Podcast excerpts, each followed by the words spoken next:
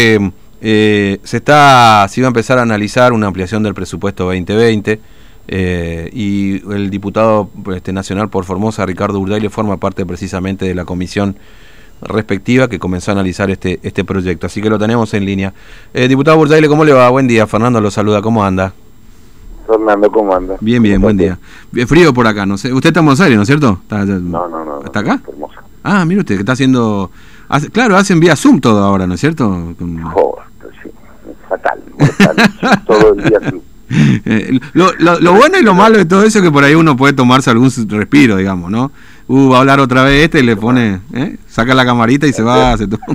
Ayer estuvimos desde las 11 de la mañana hasta las 8 de la noche sentados frente a una computadora, no, no, no es ya que uno se puede levantar, estar en la mm. casa, pero, eh, y ahora tenemos otro es hoy, mañana y pasado. Mm. Eh, bueno, ¿qué es esta ampliación de este presupuesto 2020? Digamos, ¿Trae algo para Formosa particularmente? Este, porque bueno, quedan cuánto, mitad del año prácticamente, ¿no? A ver, lo que lo que tenemos en realidad es nunca hubo presupuesto 2020 porque el gobierno nunca lo envió. Entonces, como la ley prevé y autoriza a reconducir el presupuesto anterior, porque, eh, como sabe Fernando, el gobierno este, cuando asumió dijo que iba a esperar al mes de marzo, que no iba a tomar el presupuesto que había dejado eh, Macri, y que entonces, una vez que renegociara la deuda, iba a mandar un nuevo presupuesto.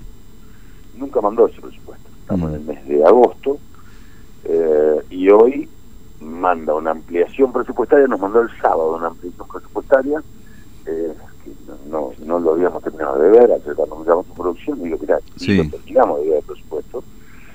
Eh, entonces, lo que prevé son, números globales mm. de, ingresos y egresos, pero no tiene una un, un destino específico como cuánto le va a tocar a a provincia, ¿no es cierto?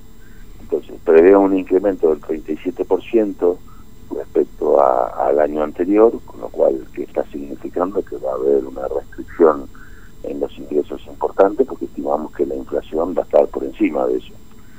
Es decir, que suponer que va a haber un aumento del 37%, es suponer que te vas a quedar por debajo y que va a haber eh, algún tipo de, menor financiamiento a las provincias. ¿no?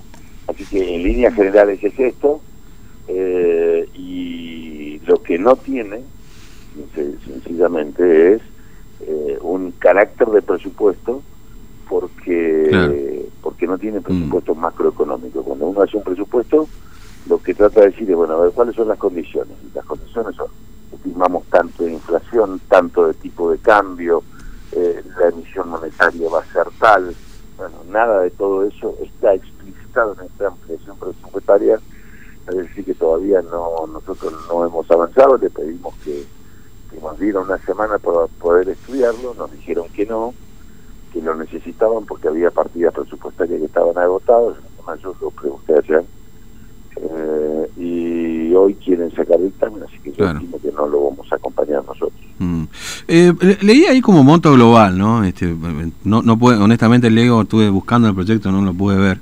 Eh, pero se hablaba de unos 500 millones de pesos aproximadamente para Formosa, siendo una provincia bastante beneficiada, digamos, eh, si uno toma esta referencia eh, de ingreso per cápita, digamos, para, para la provincia. Este, por supuesto que la, ciudad de Buenos Aires, o la provincia de Buenos Aires seguramente debe ser la más beneficiada, digamos, en el reparto ahí de, de guita, como pasa casi siempre, digamos, ¿no? Lo que uno tiene que mirar en estos casos es cuánto es el, el, ingreso per cápita. Mm. Y en esos casos, cuánto es el presupuesto que se destina este, por habitante por provincia, ¿no? Claro. Eh, así que en estos casos lo que termina pasando es que las provincias como Formosa, Santa Cruz y otras provincias son las que se le destina mayor cantidad de pesos por habitante por año. Este, independientemente, y eso no significa que esos son los ingresos mm. eh, promedios de los ciudadanos. No, obviamente. Estamos diciendo cuánto, cuánto es de la afectación presupuestaria para eso. Pero bueno, todavía tenemos, eh, recién estábamos escribiéndonos con otro miembro de, del presupuesto, eh, los problemas que, que vamos encontrando, porque uno de los problemas que también vamos encontrando es que modifica una ley de la ley de administración financiera este, y que no tiene que, que, que rendir cuentas respecto a la administración de los pasivos.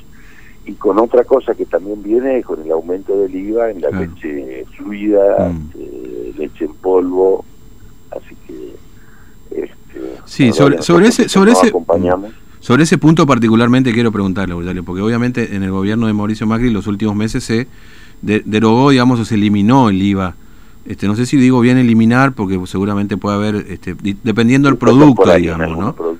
Algunos productos sí. Pero particularmente la leche, porque la leche tiene varias presentaciones, ¿no? Y además en el medio hay también en la cadena de producción, digamos, este, algunos que están este, con impuestos, otros que no, etcétera, ¿no es cierto? Ahora, la pregunta que seguramente se hacen los oyentes y todo lo demás es si la leche va a aumentar, en definitiva, ¿no? Si, si uno va al súper y hoy una leche que está entre los 40 y pico de pesos, 60 pesos, dependiendo del tipo de leche, eh, digo la, líquida, por ejemplo, para poner un, porque la en polvo está carísimo, obviamente, si eso le va a aumentar, digamos, ¿le va a aumentar la leche o no le va a aumentar la leche a partir de este proyecto? Sí, va a aumentar. Leche hoy vale 50 y no tiene IVA, más allá de, algunas disquisiciones técnicas que ayer volvimos a mm. lo concreto es que eh, hablemos después que se sancione la norma y te vas a dar cuenta que va a aumentar. Entonces lo que nosotros decimos es que no es un buen momento para tomar esta medida, que puede ser una, una medida que uno trate de prolijar, porque en la Argentina lo que hay son muchos productos con distintas eh, este, alícuotas de IVA, entonces tenés algún producto con el 10 y medio, otro con el 21, ¿no? Mm. Entonces, eh, la carne bovina tiene el 10,5, la carne de cerdo tiene el 21, ¿no? En el IVA.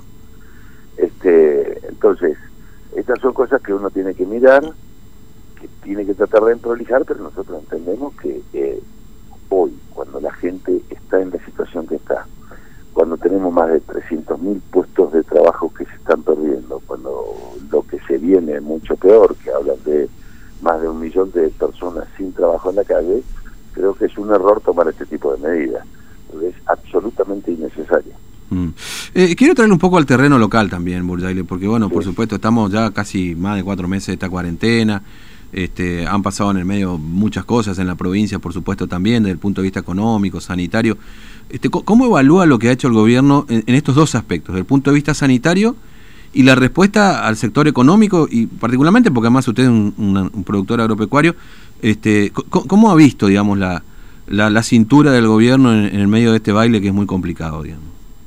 Eh, desde el punto de vista sanitario creo que, se tomaron medidas a tiempo.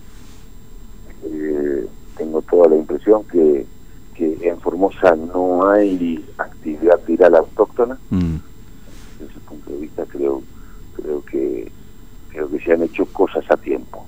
Me parece que a esta altura ya se está demorando la decisión de apertura de determinadas actividades creo que no hay razón para la que si no hay actividad viral autóctona, para la que no, por supuesto con todo el mm. protocolo que haga falta, no abren bares, por qué no abren restaurantes, por qué no puede haber eh, clubes deportivos abriendo. Mm. Creo que desde ese punto de vista uno tiene que, que mirarlo distinto. El tema del cierre de la provincia, eh, ha sido un, golpe muy duro para, para, la gente que está afuera. Yo espero que se esté administrando esto de la mejor manera porque ha habido una nueva apertura. Evidentemente fracasó como se hizo antes, no se tuvieron los cuidados adecuados y por eso pasó lo que pasó en el, en el Juan Pablo. Mm. Así que desde ese punto de vista sanitario creo que en líneas generales se procedió bien, por suerte no tenemos eh, gente internada en terapia intensiva, eh, pero creo que hace falta. Mm. Desde la racionalidad, después de cuatro meses, hay gente que ya no aguanta económicamente Es imposible seguir con esta situación. Hoteles, eh, toda, la, todo, todo, toda la cadena de, de, comercialización. ¿no? este, uno se pregunta por qué los kioscos tienen que estar hasta las 8 de la noche y no hasta las 10 el que tiene un kiosco es porque se la está rebuscando, además, este, todo repito, porque no hay actividad viral autóctona. Obviamente que si se da esto, eh, lógicamente todos estos por supuesto se puede retrotraer, en definitiva ya lo han hecho otros distritos, digamos, ¿no?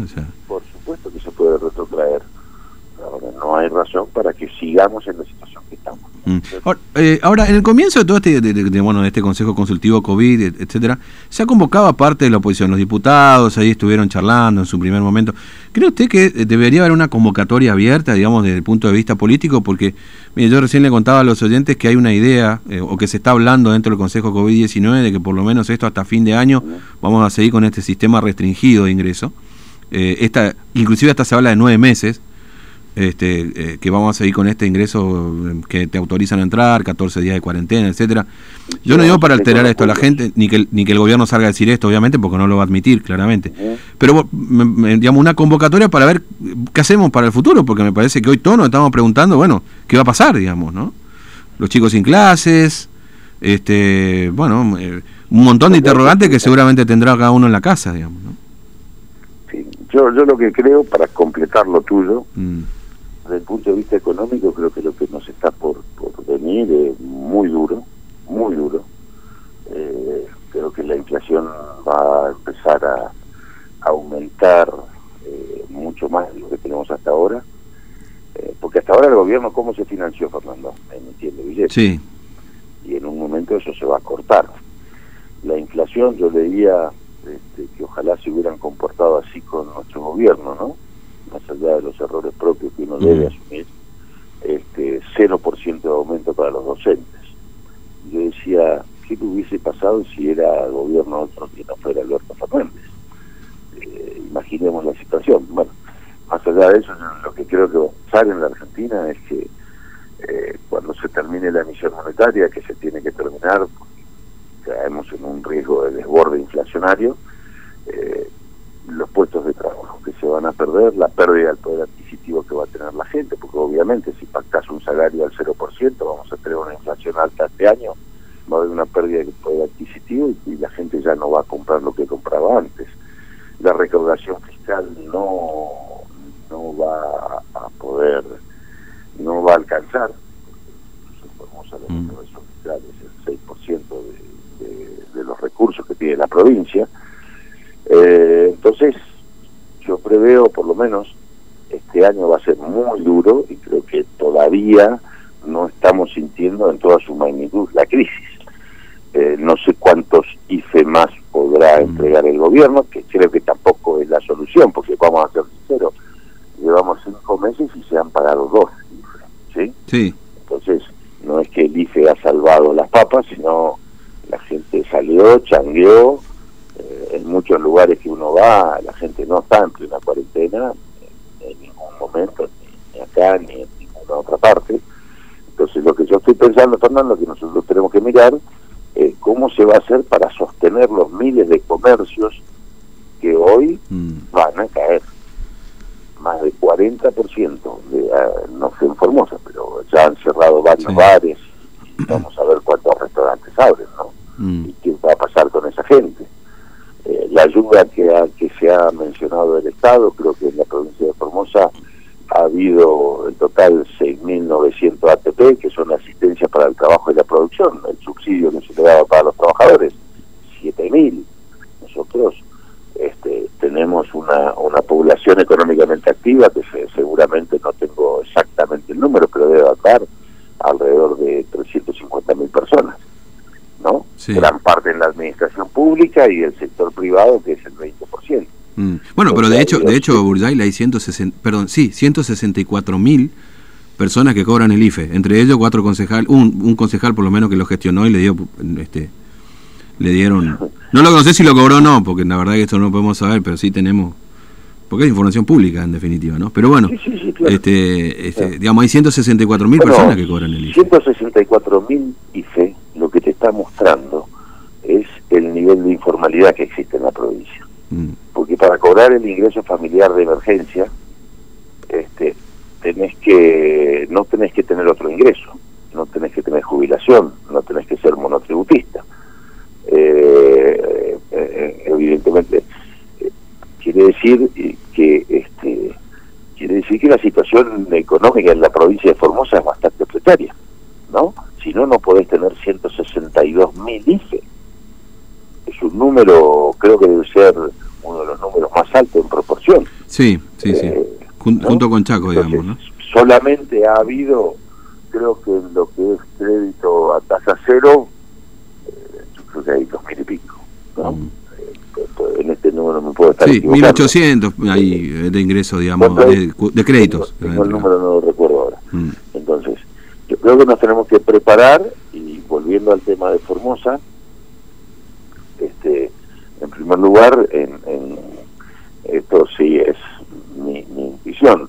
Eh, mientras no aparezca la vacuna, pasado mañana estamos exactamente igual que hoy. Mm. Y dentro de un mes vamos a estar exactamente igual que hoy. Hoy tenemos cero camas ocupadas en terapia intensiva, gracias a Dios, cero muertos, gracias a Dios, pero el mes que viene, salvo que haya un frente al, al virus, vamos a estar exactamente igual porque no está la vacuna. Entonces a veces uno tiene y trata de pensar por qué no se toman determinadas decisiones, como mm. las que estamos hablando. Eh, en, esto desde, desde ese punto de vista sanitario. La, pregunta es, eh, perdón Fernando, la pregunta es, si no tenemos vacuna, la inmunización viene por rebaño. Mm. En algún momento la Argentina, esta Argentina que hoy está eh, tabicada, digamos, entre las provincias, ¿no? Porque salir de acá y tenés que hacer cuarentena si quieres ir a otro lugar y tenés que hacer cuarentena si quieres ir a otro lugar. Esto significa en términos económicos una, una imposibilidad este, para la Argentina de trabajar de forma normal. Entonces, ¿cómo va a ser la situación nuestra, Dios nos permita, dentro del tiempo? Seguramente cuando se abra, que no sé si será como decís vos, Fernando, ahora, dentro de dos meses o a fin de año, si no está la vacuna, va a haber eh, un nivel de contagio en la provincia. Es inevitable. Esto también tenemos que saber. Porque no hay forma que toda la Argentina tenga casos eh, y que, que, no se te filtre en algún momento, ¿no? Eh, mm. y esto, no, no. Entonces, lo que me da la impresión es que puede de aquí para adelante aparecer casos y bueno, uno tiene que empezar a pelear. Pero lo que mientras tanto digo es, mientras aparecen esos casos, si tenés la restricción hacia afuera, tenés que tratar de flexibilizar hacia adentro. Eso desde ese punto de vista. Y lo otro es, ¿qué va a pasar cuando en la Argentina empiecen a haber vuelos? Mm. ¿Cómo vamos a manejar el tema de los vuelos? Formosa no va a estar interconectada con el país, acá hay gente que necesita venir a trabajar. Nosotros mismos este, estamos acá y si salís de, la provincia, lógicamente cada vez que venís tenés que hacer una, un aislamiento de, de, 15 días, ¿no? Este, por el fin de... Entonces, eh, la verdad que es una situación muy, muy, muy complicada y muy, muy, muy difícil. Yo particularmente pienso que eh, no podemos llegar hasta fin de año con este esquema de restricciones de ingreso a la provincia. Mm. Es muy Eh, gracias por su tiempo, muy amable, un abrazo. Gracias, Fernando. Bueno, el diputado nacional Ricardo Burdale, bueno, empezando a hablar un poco de este, claro, no hay un presupuesto 2020, ¿cierto? Se habla de una ampliación del presupuesto 2020.